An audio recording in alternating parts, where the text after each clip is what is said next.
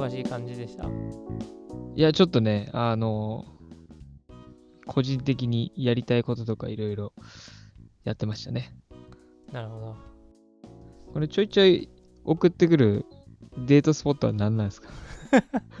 いや、デートスポットっていうか、あのーいや、この前行って、なんかし知らない場所って結構あるんやなっていうので送ったんですけど、そう、これいえ、行ったことなかったそう、僕、その、大阪駅って何回も行ってるのに、はい、あの、この、何でしたっけ、時の広場。時、軸、軸軸の広場？時空？いや、えっ、と、時空？と書いて時と呼ぶらしいですよ。ああ、なるほど、そういう感じね。そうそうそうそうそう。で、行ったことなくて、何このなんか、ハリー・ポッターチックななんか時計台もあって、なんかちょっとええやんっていう。そうそう。確かに俺ここ行ったことないな。あ、マジっすか？いやもうなんか、大阪駅の真上なんですよ。ほんまに。JR 大阪駅の。結構上の方。いや、もうなんかエエスカレーターでちょっと上がるだけで、そこに着くみたいな。あ、そっか、いつも JR とかで移動するときは、中途半端な階から下がるぐらいしかしないもんね。そうそうそうそう。結局なんかその、まあ、線路からその下に潜っていくか上がっていくかぐらい。でそこからまたもう一つ上に行こうってないじゃないですか。何も予定そっちにないし。そうね、僕下向いて歩いてるからな。いやいやいやいや。え結局なんかほんといやもっといろいろ冒険すべきだなっていうねあ、すごい、これスカイ、なんだっけ、えっ、と、スカイビル。梅田スカイビルだっけ？なんかあの、でかいやつ。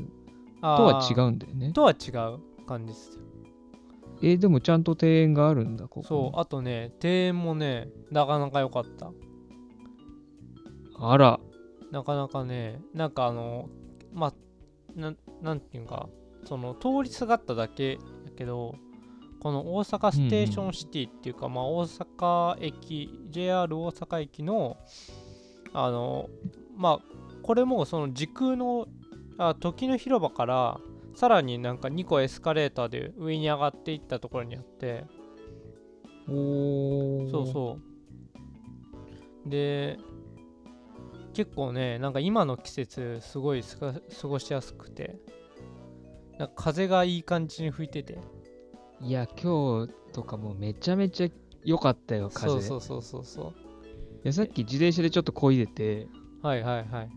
これはスピッツ聞くしかないと思って、いや、わかります。歌いながら帰ってきちゃった。も ういや、いややっぱ秋に合うんだよね、ほんと。そうそうそう。あ、これいいね。ちょっと、いただきますね、情報。そう。で、なんかその、多分、僕、グランフロントの、あの、屋上庭園は行ったことあるんですよ。多分。ほうほうほうほう。でグランフロンドのあのー庭園はちょっと言葉に出しづらいんですけど、はい、まあある虫がいっぱいいましたねあー、わかる。あのー屋上のね、そういう自然のとこっているのよ。そうそうそう意外といるんだよね。そう。でもねやばかった。えそれは一般家庭にいるやつ、それともなんか特有のやつ？いや一般家庭にいるタイプかな。そうなんかまあちょっと薄暗くてまあよくわからんかったけどまあやつだなみたいな。あとね、意外と細長いやつもね、なんかそなんかいわゆるそういう人間が嫌うやつが、やっぱね、なんかいるんだよね。えー、あそうなんですその大阪ステーションシティの方の屋上庭園にはなんかまあいなかったですねそうなのよ。まあなんか時間帯かもしれないですけど、まあ、やっぱ都市部にはまあいるところにはいるなっていう感じですなんか土に混ざってたりするんだよね、結え構ね。ー、あそうなんですか？あの、そういう卵とかね。ああなるほどまあけどそうですねまあ僕的には大阪大阪スステーションシティの方がなんかそうそうまあけど、ステ大阪ステーションシティは、まあ、JR 大阪駅の上。そうそうそう。で、えっ、と、なんだっけ。グランフロントグランフロントは、あの、グランフロントやね。横の 横の横の建物ですね。グランフロントもでも2つあるっけにあ、そうなんですかあれ、北館、南館みたいに分かれてなかったっえけ、それはあれじゃないですか？あルクアイルクア、ルクアとルクアイーデ。すいません、まだ僕関西ビギナーなのいで。やいや、いや僕もこうやって喋ってて、いやなんかこう後から、いやあれ違うんちゃいますとか言われたらもうちょっと すいませんみたいな。いはいや、元井くんのなんかないんすか？最近のあれは。最近のね、最近の、最近の何、何ライフですか？やっぱり音楽ライフですか？あ音楽ライフですか？結構ね、最近はいろいろあるというか、まあ、ちょっと今、これからっていう時期なんやけど、あの、8月はね、特にライブとかなくって、今月急に5個ぐらいライブあるんだよね。今月？5個も？関東で2回と、こっちで3回かな。いやえそれってこうやっぱこう練習は入念にみたいな感じなんですか？えー、っとね、まあ結構入念にしてるかな。それはもうなんかその休日とか家で、まあ、ヘッドホンさしてチャカチャカって感じなんですか？えー、っとね、そういう時もあるし、はい単純にもう、なんていうのかな、全然その演奏する曲じゃなくて関係ない曲で難しいやつをやったりとか、なんか要はギターと手がこう、いつもギターに手が触れてるようにする。はいはいはい。ようにしていって、で、なんかこう、例えばフレーズを決めてこなきゃいけないとかっていう時はヘッドホンしたりするけども、あーまあなんかね、最近あんまりコツコツ練習って感じじゃないな。なんか自分のやる曲は。あそうなんですね。いやなんかまあその腕がなまらないようにするみたいな感じですか？イメージ。あ、でもそうね、なんかやりたいことが、イメージがこう、パッとできないとちょっと困るから、そうね。まあ結構アドリブが多いのかな、最近は。あんまり、あの、体調によってはね、アドリブひどい時あるから。う それ体調に決めなきゃいけないけど。左右されるんですか？アドリブはね、ちょっとある。まだちょっっとね、まだちょっと甘いね、なんか。とあーなんかその平熱の時と、まあ、38度5分の時のこうアドリブは違うみたいな感じですか？うん、それもあるし、飯食ってる食ってないとかも結構あるし。へえだからね、昔結構飯食わないで、ストイックにレッドブル飲んでとかやってたんだけど、はいいやもう今はね、がっつり飯食って、もうなんていうのかな、もう体重、あ、体重じゃない、体調万全でああなるほど行くね。もうあの、ロッカーは飯食わないとかありえないね、もう。ご飯しご飯しっかり食べてやります。もうあちゃんとご飯しっかり食べて体作って体調整えてまあスタートみたいな感じなんですねそう結局脳に糖分がいかないとね、あの、できることもできないからね。いやなんか健康的音楽をやるって極めていったらやっぱり健康に行き着くんですねやっぱね、そうね、なってくるね。いつも、いつも同じ状態にしたいから、基本的にはね。ああなるほどなんつうのかな。まあそれがそれがなんかどうなんですか？音楽を楽しめてる状態にあるんですか？そうね、すごく楽しんでやってるし、あの、なんていうのかな。やっぱり、お客さんの反応とかも気にするようになったというか、あの自己満ではない部分もすごくいっぱい出てきたから、それはやってて楽しいかな。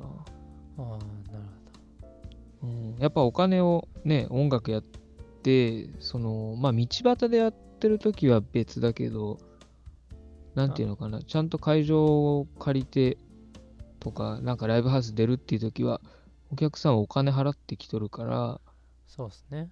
そうそうそう、まあ、その来た時に、こう、わ、いい夜だったなーってなれるように、やっぱね、こう、些細なことも手を抜かずやらないと、万が一があった時にね、そうですよね。うん、相当へこむね。例えば、ちょっとトラブって音出なくなっちゃったとか、ああ。確か結構ね、ある。これはね、結構ミュージシャン、ミュージシャンっていうか、まあライブハウス出る人全般的にあって、あの、なんか接触不良がちょっと急に出ましたとか、はいはいはい。えけど、ねなんかそういうのって、なんか音楽だけじゃなくて、その、なんか機材の知識とか、その電気的なこう、基礎知識がないと戦っていけない、なんか、ある意味、なんか理系が生きる場所ですね。まあ、そうね。でも基本的にはなんかもうググれば、なんていうのかな、その機材、その例えば楽ギターだったらギター、ベースだったらベースとかのその日々のメンテナンス方法とかはいはい。はね、結構細かく本もあるし、ネットでも出てるけど、そこに意識いくかどうかはね、結構僕も最近かな。なるうん、昔はなんかこう、機材をいっぱいあることで一つ満足してたりとか、ほど。はいはい。うん、してたんだけど、なんかほんと細かい部分、なんか例えば、その、機材用のオイルみたいなのがあって、はい。僕ね、それにほんとちっちゃい小瓶なんだけど、2000円ぐらいするやつを つ使ってるっていうか、まあそれがすごいよく使えるんやけど、あの、いや、接触不良をなくすっていう、接点復活剤ともちょっと違うんやけど、はい。それを最近見つけて、ああ、なんか音楽用の機材。そうね、一応ね、あのーすごい、メーカーで言うと、カスタムオーディオジャパンっていう、はい。まあ、日本の、そうえーギター機材メーカーが出してるやつで、えーっとね、クリーンセーブルだっけな。クリーンはクリーンのスペルで、セーブルは SABLE かな。はい。リンセーブルっていう液体があって、まあ、要は、あのー金属のその接触部分の汚れを落として、しかもコーティングもしてくれるみたいな。一石二鳥ですね。そうそう。で、これがね、結構大事で。ああ、やっぱその、払った会話あるなっていう効果は出てるんですか？全然あるよ。全ものすごいある。マジっすか？あの、ほんとこの、その買ってから1、2週間ぐらいいろんなところに、もうそれこそこの今、マイク収録してる、その、インターフェースってパソコンと。機器をつなぐ機械とかも、あの、そういうの塗って、はい。やっぱね、超、1年2年ぐらい最低でも使うと、そう接触不良出てくるから、はい。もうね、それが結構、あの気になっちゃうというか、あ、こそうういうふうにもうあのすぐパッてやろうとか、あの大きな舞台であの常にこう100%でやらなきゃいけない時とか、そういうね、ちょっとしたことがすごい気になっちゃうから、それを消すのはね、それは良かったね。そのクリーンセーブル、セサブレ？セーブルサブレ？お菓子。サブレ？お菓子になっちゃう。お菓子。あ、なるほどね。でも本当ね、そういう最近細かいところやし、そういうのいいですよってこう、例えば練習のスタジオとかね、はい。あのまメンバーとか、まあ、サポートで入ってる他のメンバーとかに言っても、いやー、でもそれ、別に私はいいかなとかっていう人多いんだよね。あ、そうなんですか？うんでもそういう人に限って大体ね、なんか接触不良で音出てなかったりするね。なるほど。だから言う、それをしたから今言っとるんやけどなーみたいのはあるんやけど、あーなるほど。いやー、まあねなかなかわかんないですけど、そういうところまで行く人はこう自分の考えを持って、なんか、変な意味で芯がありそうな感じで。そうね、変な意味でだと思う。あ、ほんま通、いや、普通の人は多分行かない境地に入りつつあるからね。なるほど。じゃあもう、なるほど。というところですね。うんでもやっぱね、お金が発生するっていうところが僕はすごくモチベーションになってるかな。ああ、まあ、ね。うん儲かるとかじゃなくって、もう単純に、あの、そういうお金が発生してる場所でやるっていうことがね。なるほど。うんまあ、お前なんだよ、プロなのかよっていうのもあるけど、お金を払って来てくれる人を目の前にしたら、もうプロも何もね、ないんじゃないかなっていうのがね。まあ、プロでもセミプロでも素人でもなんかその場で100%こうねベストを尽くそうってするのはまあ当たり前なんですかね。そうそうそう、僕はね、そう思うかな。で、もし、なんかもう、だからそれも極端な話で、それができないんだったら僕はもうやらなくていいなっていう考えに。なってるかな。あめんどくせえなと思ったでしょ。ーいやいやいや。いやいや。全然なんかあれっすよ。あの、まあ、僕はあの基本お金がこう動かないところで頑張ってることが多いんでね。あーあねまあそうね。そういうフィールドでもいやーけどそういうフィールドも面白いけどうーんなんかちょっと気楽さがなくなってしまうかなって、まあ、自分的には。確かにね、あのお金発生しないと気楽なの。よ。確かに。そう。いやなんかもうそのうーんまあね。まあ、もうちょっと自分ができるようになったらこうねいろんな分野でもそういうところに顔突っ込んでみたいな足突っ込んでみたいなってあるんですけどまだうん自分的にはもうちょっと気楽にやっていろいろ失敗する時期なんかなっていうのはありますねなるほどね。でも今本当あの、何がお金になるかわからない時代やからね。そうそうそうそうそううんまあ、やだっちやってることも十分こう、お金が発生してくるけども、やっぱね、何事、何においても、その自分の楽しいことと我慢して仕事になる部分がどうしても、うん確かどにの分野でもね、出てくるからね。そうっすよねうんまあそう100%やりたいことをずっとできるのは本当に限られてるよね。確かにまあそんなところではい。はい。じゃあ、タイトルコールを。無駄話食堂は、教会に行くライフスタイルを持つ人たちのまったりトーク番組です。番組のフィードバックは、ハッシュタグ MUDAFM、ハッシュタグ無駄 FM でコメントください。はい。はい。よろしくお願いします。よろしくお願いします。で、もう結構なんかしゃべ、しゃしゃべって僕的に満足な感じなんですが、あ、本当に。あの、今ね、ちょっとたまたま Yahoo ニュース見ていて、はい。あの、東京ラブストーリーが再放送になるって知ってる？東京ラブストーリー。あのえ世代じゃないみたいな。これね、ちなみに放送されたのはね、1991年かな。だから僕が生まれるちょっと前だね。僕は生まれてないですね。やだっち生ままれてないね。生まれてないです。僕1994年ぐらいなんで。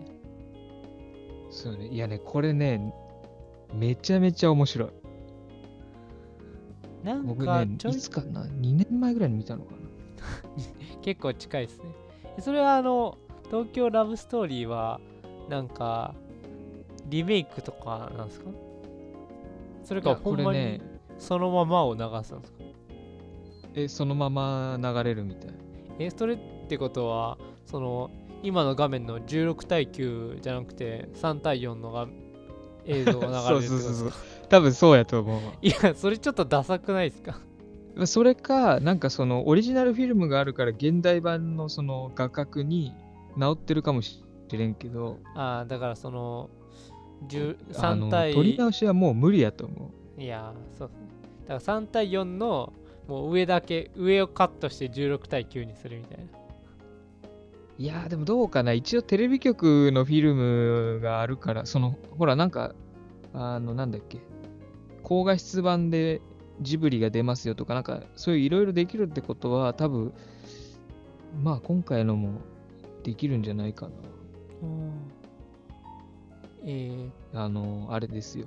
織田裕二と、織田ユージは知ってるでしょ？小田裕二は知ってますよギターの人ですそうよ。そうそうギターの人と、鈴木保奈美さんはね、意外とみんなし、しあもうこの世代知らないかもしれない。いやけどあれっすねあの関東ローカルらしいですよだからえ？地上波では流れないっぽいですねいや、じゃあ俺は DVD 借りてみるわ。いや、もうね、すごいの、本当にすごいの。あの、この時代、あれだからね、ポケベルもないからね。えどうやって会うんですか？あのね、会社に電話かかってくるの。ほんまっすかそれ？ここれね、見ててマジで衝撃。あ、こういう時代があったんやっていうのが。いやいやいやいやいやいや、それこそ、その時にもう、あの、社会人だった人たちが今で言うと、えっ、と、プラス、プラス10、20、え、何年前？もう30年近いのか。だから、今、50前後ぐらいの人、50前、50過ぎてる人たちは、それが当たり前の職場を知ってるけども、いや、まず、あれなのよ。電話がね、その、外でかけられる電話が唯一1個だけあって、公衆電話じゃなくてね、1個あって、肩掛けのでっかい電話って。ああなんかなんかし社会の教科書とかに載ってるやつですか？そう、もう骨董品レベルのやつを、マジで使ってるシーンが出てくんのよ。これマジでびっくりした。これ使ってんのかって。えそれなんかあれなんですよねもうかも当然のようになんかナチュラルに使ってるわけですよねいや、もう鈴木保奈美、ドヤ顔でそれ出るから。マジっすかもうあのビジネスマンっていう設定やからね、確か。あいや、マジでと思って。ただ、やっぱ、高いのかな？なんか、普段というよりか仕事の時だけそれを使うっていう。だから普通の仕事カバンと携帯カバンみたいな。携帯そう、携帯カバンっていうか、もう、あれよね、全部電話だよね。あの、肩かけてるのが。いやもすごいうよ。ね。ほんと。いやもうそう考えるとね今のこう世の中どれだけ便利になったんやみたいいや、もうそうだよね。だって今、会う時に携帯なしで会うってありえないじゃん。LINE で今ここにいるとかさ。なそうですねそうそう。だけど、あの、まあちょっとその話、なんかね、内容バレしないようにしたいけど、あの、僕が一番キュンときたのは、待ち合わせするのよ、その、喫茶店何時でって。はいそしたら、もう二人とも出ちゃうと、あの、連絡し、どこにいるか分かんないし、携帯持ってないからね。で、はいその、まあちょっと野暮用が入ったとかっていう設定で、こう、すげえ何時間も待って、もう待てないから帰った時に到着するみたいな。あなるほどすれ違いもうベタベタなんだけど、そう、もうそのベタベタの設定がね、うわー、不便だからこそのこの、キュンってする感じが。そのすれ違いのベタベタなもうね、すごい。で、あの、挿入歌が、えっと、小田和正さんの、えっと、なんだっけ、あの日あの時、曲名何やったっけな？ちょっと調べましょうか。東京ラブストーリー、主題歌今。今あのその肩掛けはいはい。あ違うわえーと携帯あ、すみません。えー小田和正、東京ラブストーリーのは、ラブストーリーは突然にですね。ラブストーリーをえそのドラマのために作った曲？多分、そうじゃないかな。主題歌として多分書いてるんじゃないかな。わかんないですけど、ちょっと。今今そのショルダーフォンっていうらしいんですけどはいはいはい。でそれがそのえ多分この出てきてるのが多分これやと思うんですけどなんかそのドコモのドコモのあのサイトになんかなんかひ昔のなんかいろいろな携帯をの情報を展示してるはいはいはいサイトがあって、で僕もね、こそれ見てますね。あ見てます？でなんか重量が 3kg で連続通話時間が40分。連続えっ、と待ち受け時間が8時間。まあけど結構実用的なレそうやねベルな気が。するんですけど、8時間、まあ、外出した8時間もずっとっていうのはね、ないからね。そうですね。確かにそうですね。いやー結構ついっすねこれいやー、すげえごついよ。あの、パソコン、まあ、パソコンよりもでかいのかな、今で言うと。いやね、これをね、実際に使ってるシーンだけでも、東京ラブストーリー見る価値あるよ。見る価値あるんですか？ドヤ顔であれししもしもって言ってで、そのショルルダーホン出てる。しもししももってしもはね、これね、バブル、バブルどうかなしもしもは言ってなかったと思う。あ多分ね、ちょうどバブル崩壊したあたりなんでね。じゃないかな。急バブル、バブルっていつまでやったんだろうね。バブルはね、91年2月までだから、ちょうどあれだ、放送始まった時にバブル崩壊してるんや。ーあーそのタイミングでうん、で、その年に生まれたのが僕ですね。バブル崩壊とともに生まれたはい。だから、あの、不景気しか知らない世代。あーなるほど今今素晴らしいリンクを送りましたよぜひこれ買うべきやと思いますよあーえー世界最大サイズの iPhone5 用ケース、ショルダーフォン。いらねえ。いらねえ。っていうか、機能全部 iPhone に入ってるしね。ふ紛失しにくいって、そりゃそうやね。いやなんか通常ケースとのショルダーフォンケースとの比較肩から下げられる収納スペースがある紛失しにくい昭和テイスト通話中は文字文字化、ね、通話中、コードをもじもじ。あ、あれね電話線のコードね。あそうあなるほどあのカールコードをすげえこう、サワサワしながら電話できるっていう。いいけど、はいこのなんか使ってる写真あるんですけどなかなか絵になってると思うんですけど、そうね、なかなか、いや、これモデルがいいよ。普通に。ショルダーフォンやばいっすねいやー、これいやけどあれじゃないですかこうなんかやっぱこうブームはやっぱなんていうか循環してるっていうじゃないですか。そうね、歴史は循環するからね。いや、でもショルダーフォン流行る時代来るかな。いやなんかちょっとね。ねそれこそ、あさって、あさっての、あさってだね、あさっての深夜、iPhone、iPhone じゃない、Apple 発表会。あ XS でしたっけ？がなんか出るっていう噂ね、XSMAX とかなんかいろいろね、えあさってはなんかその発表するなんかイベントみたいなのがあってそこでタイミング的にはって感じなんですかそうだね、まあ毎年9月は iPhone が何かしら出てるよね。僕がだいたい Mac の情報を得るときはあれなんですよね。Mac お宝鑑定団なんですよ。知ってます？いやか Mac お宝鑑定団に書いてあったら出るんですよあ、そうなん。そうそうここのあの書いてる人たちがあの Mac を裏からこう操ってる人たちなんであ、そうなんや。いやもうねもうなんか異常に詳しすぎるんですよ情報が。情報がいやなんか本当に本当に今ちょっと情報そのページの見てるけど、いかにもななんかページの感じやね。えそれもうあれなんですか？出たら買いなんですか？XS は。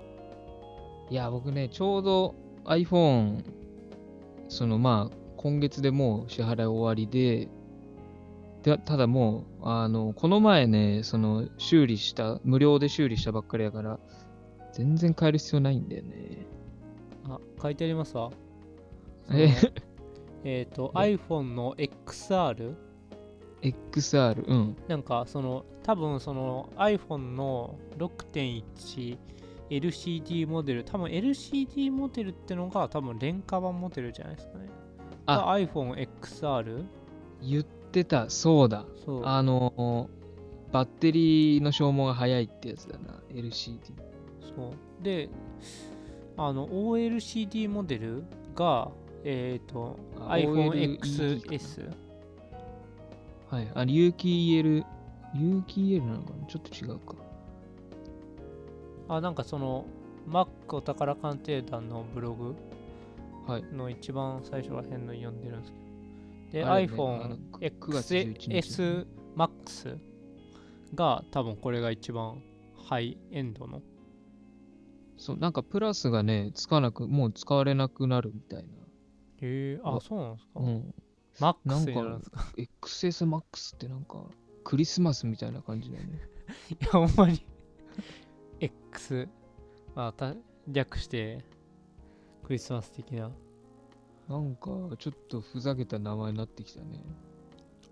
いやーまあねでもあれなんだよね、その LCD って、要は僕が今使ってる MacBook 2012年 MacBook Pro か。はいが多分 LCD じゃなかったかな。あの、レティーナになる前。ああまあレティーナはめっちゃ綺麗ですよねそうそうそう。これね、多分これは LCD だったと思う。なんかこのえっ、と発表されると噂されてるアップルスペシャルイベントせんせんまあなんちゃらなんちゃら2018っていうイベントで発表されるらしいんですけど、なんかまあその MacBook 新型 MacBook が、ま、iPad Pro とか Mac mini とかが、まあ、計画されてるがこれら全てが発表されるわけではないらしいんで多分あまあ iPhone XS とかはまあ硬いと思うんですけどまあ他のなんか商品とかは発表されないんじゃないですかねそうか。まあ、メインはどうなんやなんか僕はあれかも、なんか iPhone メインの Mac はどうかね。Mac 変な時期に発売したからね、今年ね。あそうなんですかなんか、何月やったっけ ?7 月ぐらいじゃなかった ?6 月か7月ぐらいに2018年版の Mac が出て、あの、15インチについに32ギガのメモリーが乗りましたみたいな。い やそんな使うみたいな。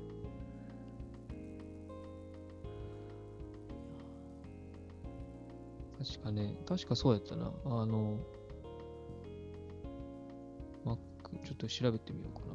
MacBook Pro。確か2018年はね、すごい急だったよ。へええその Mac 関連グッズでなんかちょっと狙ってるのがあるんですか？これが次アップデートされたらちょっとこれいいなみたいな。あー、でもなんか機能というよりは値段かな。ああ値段っすねまあ僕もうんなんか新しいのが出たらなんか型落ちのが安くなってそれを買う パターンがそうそう。でもなんかね、あの、この前13インチと15インチのその MacBook Pro 最新のやつを店頭でちょっと触ってきて、はいあのね、15インチの音と13インチの音、スピーカーの音全然違う。あそうなんですかえうんそのやっ15インチの方が全然いい。やっぱその搭載されてるこのまあなんかスピーカーに割れ当てられてるスペースがやっぱりそれ分大きくなるんですかね。かな？なんか音圧を感じるのよ、15インチは。やっぱり。うん。まあ普通パソコンってねガシャガシャしててなんかこう最低限聞ければみたいな感じなんやけど。13インチもまあまあいいけどその感じがあって15インチはすごかったな。だけどま同じ音圧が iMac だったねあ MacBook はまあそう総じてっていうか、まあ、Apple 商品結構総じてスピーカーはになんか結構感動を覚えるイメージがあるんですけど。そうね、なんか、やっぱ音楽意識してるっていうかね、iTunes 出したとか、そういういろいろ音楽関係に力はやっぱ入れてるのかね。そうですね。いや、多分え？僕が多分一番初めての、いや、初めてじゃないか。まあけど、あの、初めてのスマホは iPhone4S やったかな。ほうほうほうほで、なんか、ね、携帯電話なのに、スピーカーの音、マックスにするとめちゃめちゃでかいの。う。あの、もうなんか衝撃だったよね、iPhone 出たと。そうそうそう。だけどね、あの、うん、機能的にはちょっと残念だったけど。そうか、なんかね、いや僕、携帯、ガラケー使ったことなくて、もういきなり iPhone だったんだけど、あ、そうなんですか？うん、あの買ってもらえなくて、親に。へえ。そうでようやく大学になって自分で買ったのがね、iPhone4 だったかな。ああ。じゃあ、ガラケーを一切触らずって感じですか？そうね、親の借りたりはあったけど、自分用っていうのはね、経験してないね。へえ。そう、でもその4はね、ちょっと盗まれちゃって、あ、そうなんですか。そう悲しみでそれでですね 4S をその後、その、なんか、買ったのかな？盗まれたタイミングで。はいはい。で、それはね、未だに使えます。ああ。いや、僕あも、僕も未だに、未だにっていうかもうちょっとね、僕の 4S はちょっといろいろやりすぎちゃって、あ、なるほど。ちょっとあの、あれやけど、アウトな用語も入るかもしれんけど、そういう、そういう感じね。あ、そうそうそう。いろいろちょっと、なんていうか、やっぱこう、挑戦し、挑戦したいじゃないですか。あの、最大限に可能性を引き出す。そうそうそうそう。もうね、もうその、いやだから結局もう最大限にその 4S を使い倒して、もう iPhone あかんわってなって、で結局、なんかその後、なんだかな、エクスペリアかな？おおそう。なんかその、その当時、その、じ自分の前の席の、あの、うん。人が、あの、まあ、かなりまあ、スマホギークな感じで、ー。はいはいはいそう。いやもうなんかいろいろスマホあるけど、エクスペリアマジでいいよ、みたいな。なんかその、文鎮化した後の、なんか復旧が早いみたいな。ああ、そうなんや。そう、何基準やねんみたいな。なんか、なんだっけ、なんとか、なんかね、一時期すげえ流行ったスマホあったわ。そうそうエクスペディアじゃなくて、なんとか7、なんとか6、何やったっけな。ネクサスですか？ネクサス。まあ、ネクサスやたらいいっていう友達がいて、あ、そうなんですか？まあ、確かに良さそうだったから、ちょっと一時期、もう iPhone じゃなくてネクサスにしようかな、みたいな。ああ、まあけど一応まあ、その、あの、Android の最新版が入りますからね。Nexus って基本。あ、そうなんや。その、まあ、なんていうか、その、Google、ん？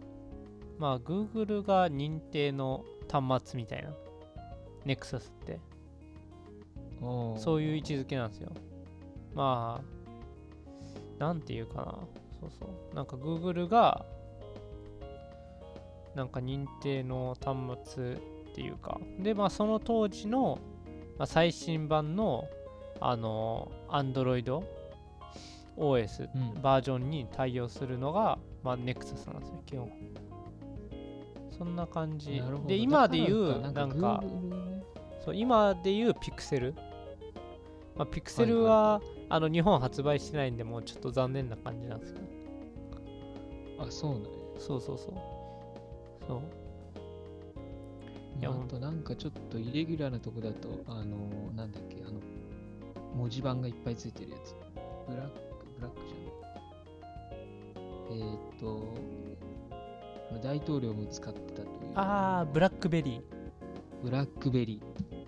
ブラックベリーはねちょっとねいや確かねオバマ大統領が使ってたとかで結構ビジネスマンとかも使ってて、で俺そのねエクスペリアにした後すごいブラックベリーにしたくてはいはいはい。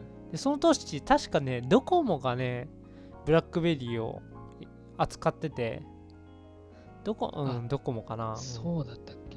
そう。ででまあいろいろ調べてってうーんやっぱちょっとブラックベリーって少数派すぎてちょっとしんどくなるんかな。まあけどあともうちょっとであのねえあの更新時期やしって思ってたら結局ブラックベリーも取り扱わなくなって。そうね。な、なんかもう使っ取り扱いやめちゃったよね。そうそうそうそう。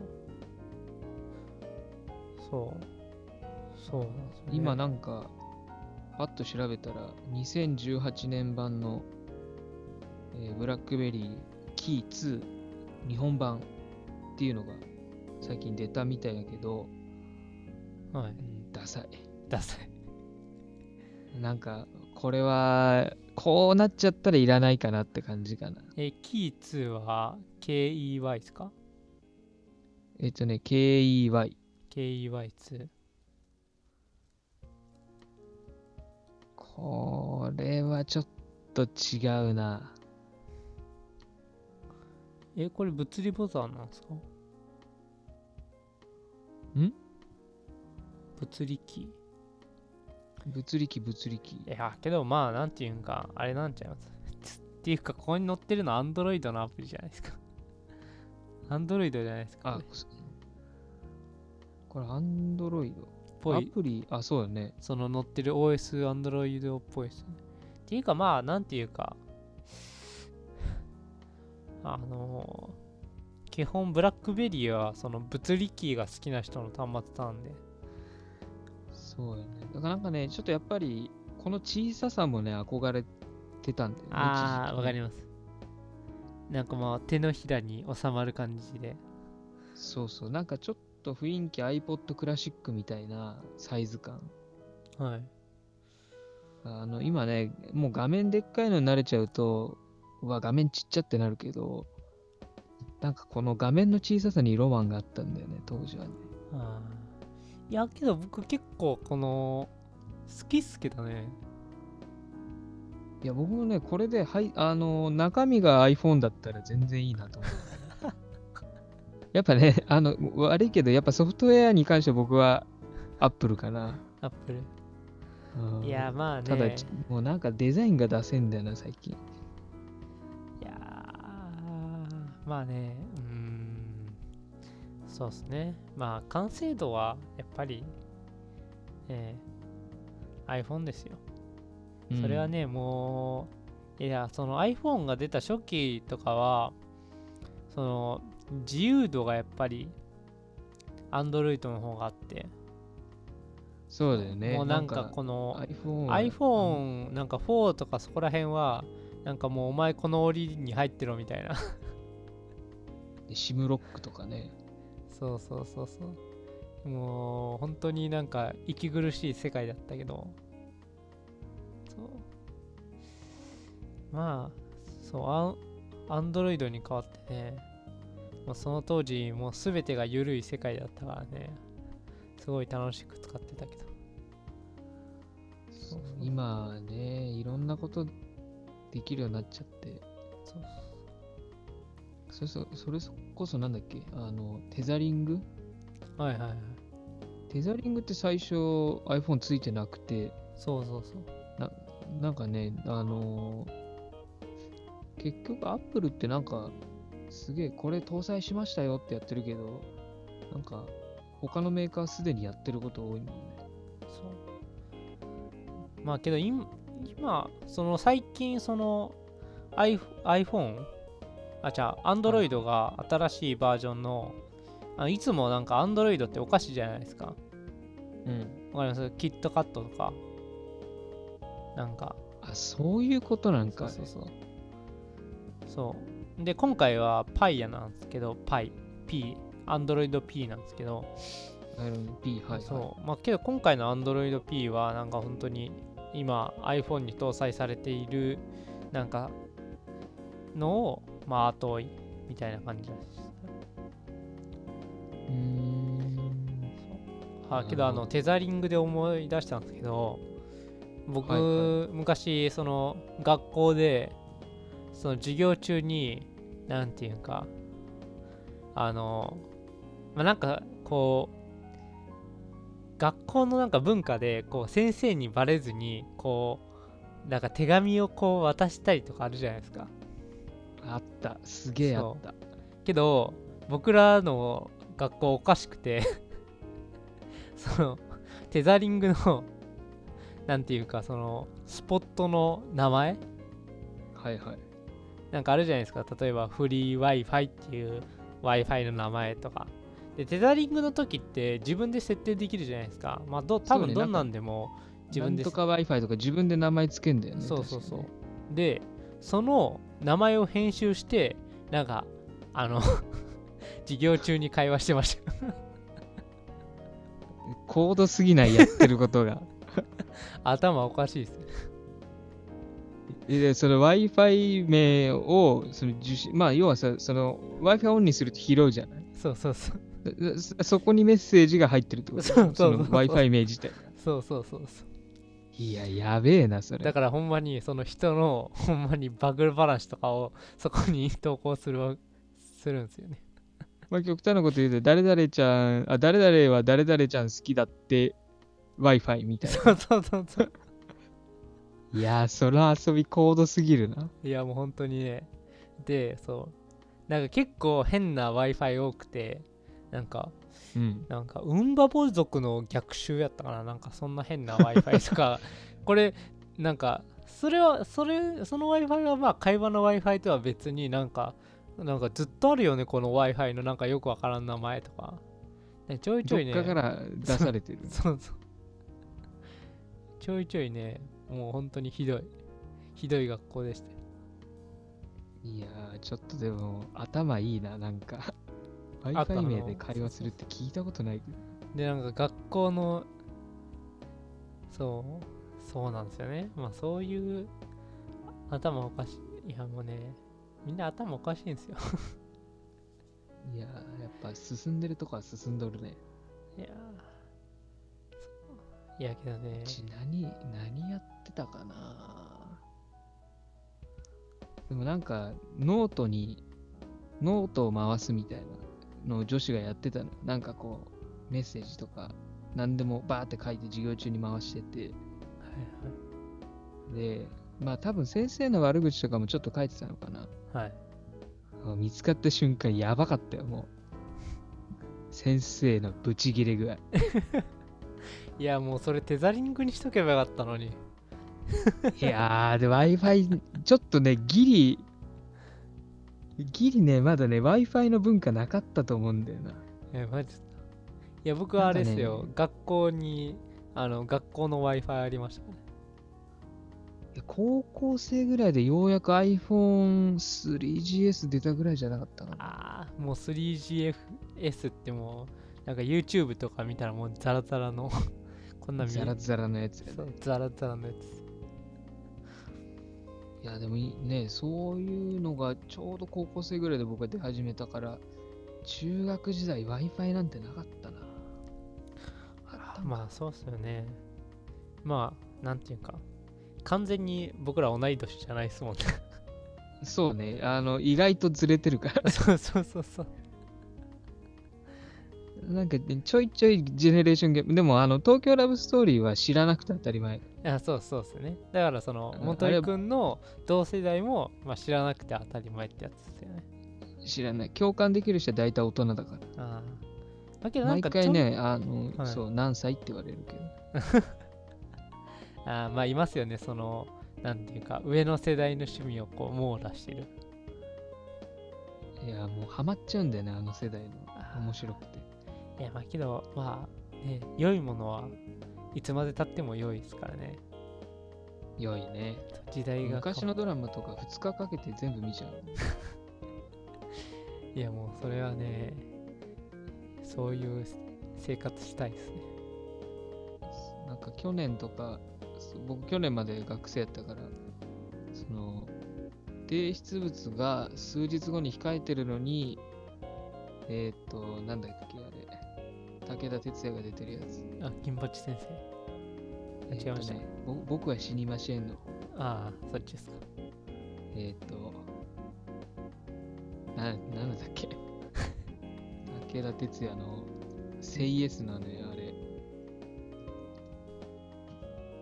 ドラマをドラマ、いや、思い出した。101回目のプロポーズね。あを、ギリ、あなんか提出物があって、くっそ忙しい時期に、学校泊まって徹夜で見た。全部。めっちゃめちゃ面白い。あいやもうねそういう時の集中度合い半端ないですよ半端じゃないね。いや、でも見終わった後に、はいなんか武田鉄矢鉄矢さんだとね、なんか感情移入できねえなっていう。なんかやっぱちょっとね、あの、はい動物っぽいんでね、動きがね。あそう。ですいやそれあれなんちゃいます。やっぱモノマネの影響とかかなり大きいんじゃだと思う。なんか多分僕が汚れてるからそういう、ちょっと、あの、霞んで見えちゃうんだ。いやいや。いや武田鉄矢さんはいい俳優ですよ。いい俳優ですよ。あ一個そういうのをね挟んどいた方がこう。そうね。そうそう。いや、武田鉄矢さん、珍しいよね。でもほとんど金八先生だからね。そうですよねいやだってね今いや僕もそんなドラマ見ないですけどなんか話題に上がるまあドラマとか今も出てはるんですかねまあ多分いっぱい出とると思うけど、やっぱまあ印象強いのは金八先生だよね。まあけどそれかその舞台をやってるかもしれないですねああ、まああとあれよね。バ、バンドやってるからね、海援隊ね。あそうなんですか？へえ。あ、そうだよ、海援隊ってあの送る言葉とかさ。あはいはいはい。とか基本的に金八先生の挿入歌海援隊じゃなかったっけ？あそうなんですか。またいい歌歌うんだよね。あの上田綾が出てた時。あの、性同一性障害のあのテーマが設定されてたシリーズがあって、はいその時の挿入歌がまた良かったね。今覚えてないけど。えーけどそれもあれなんですよねあのえ？そのドラマも元井くんが生まれる前いや、それはね、小学生ぐらいじゃない？実際やってたのは。ああまあけどリアルタイム再放送はで全部見てる。あけど小学生ってまあね見ないですもんね。なんかドラマとか見るんですかね？小学生の時ね、僕見てなかったな。ああれあれ見てましたよ僕。あの極戦。あー、俺ね、極戦見たかな。あんま記憶にないな。まあ、あれでも極戦の時、矢田っち何歳だった？え極戦の時はねそのえー、小だから小5ぐらいかな小5か。うん、俺多分中学生ぐらいだって記憶はなんとなくあるな。極戦ね、確かに流行ったわ。そうそう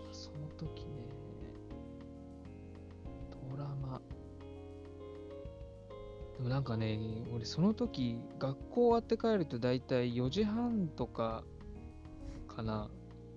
帰ると絶対水戸黄門の再放送やってて、俺それ見てた。水戸黄門帰るとね、大体ね、あのーなんか、あの悪いやつがなんかし始める時で、そうなんですか早く帰れると水戸黄門の歌聴ける。水戸黄門はやっぱりいいんですか？4時から5時は水戸黄門だった。いやなんでそんな早く学校帰ってたのかよくわかんない。よくわかんないですね懐かしいな、水戸黄門。で、5時になっちゃうとニュース始まっちゃうから、うんなんとしてでも水戸黄門見に帰ってた。暇かよって話だけどラマ懐かしいね。ね次回はなんかテーマ設定しますか？そうですねいやなんかうーんやっぱそのいろんな話題を行ったり来たりしますよね そうね、行ったり来たりするね。いや多分結構僕悪いんですけどいやいやいや、なんかでも、でも一個のやつバーって話すの難しいからね。このっすね二人で今、ね、あのー内容を出してるから。またこれが、あの、ハッシュタグとかなると、少し、いやあのー一つの話題でもね。いやけどあなんかそのなんか早くなんか話数を稼いでいやなんかこう、まあわかんないですけどこう10話とかやったらまだあ1話聞いてみようかなってなるじゃないですかーうん。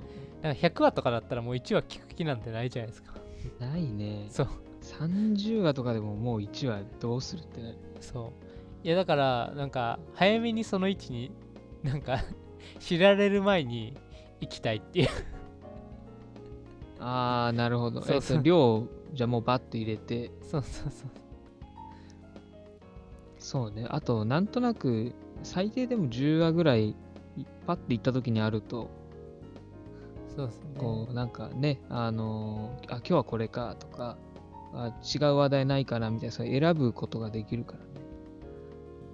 そうですね。まあ、ちょっと次回も、次回は、そうですね。まあけど、その最初の出だしは僕ら良かったと思いません？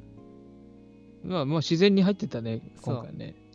そよかった。う、良かった。で、本編に入ってからの、ちょっと若干の下りがありましたよね。なんか最初の本編入るまで、本編入るまでになんかこう、お互い頑張ってしまったみたいまあ、最初にキレッキレで、あとはちょっと、ね、キレの悪い感じになってきたね。な。そうそうそう。まあ、まああでもまあやってる時間もね、あるから、この夜の、なんていうのかな、ちょっと疲れが出てきたぐらいがね、まったりしてるのかもしれんね。そうですね。まあ、そんな感じで、そろそろ僕もあの眠たくなってきたんで、はい。はい。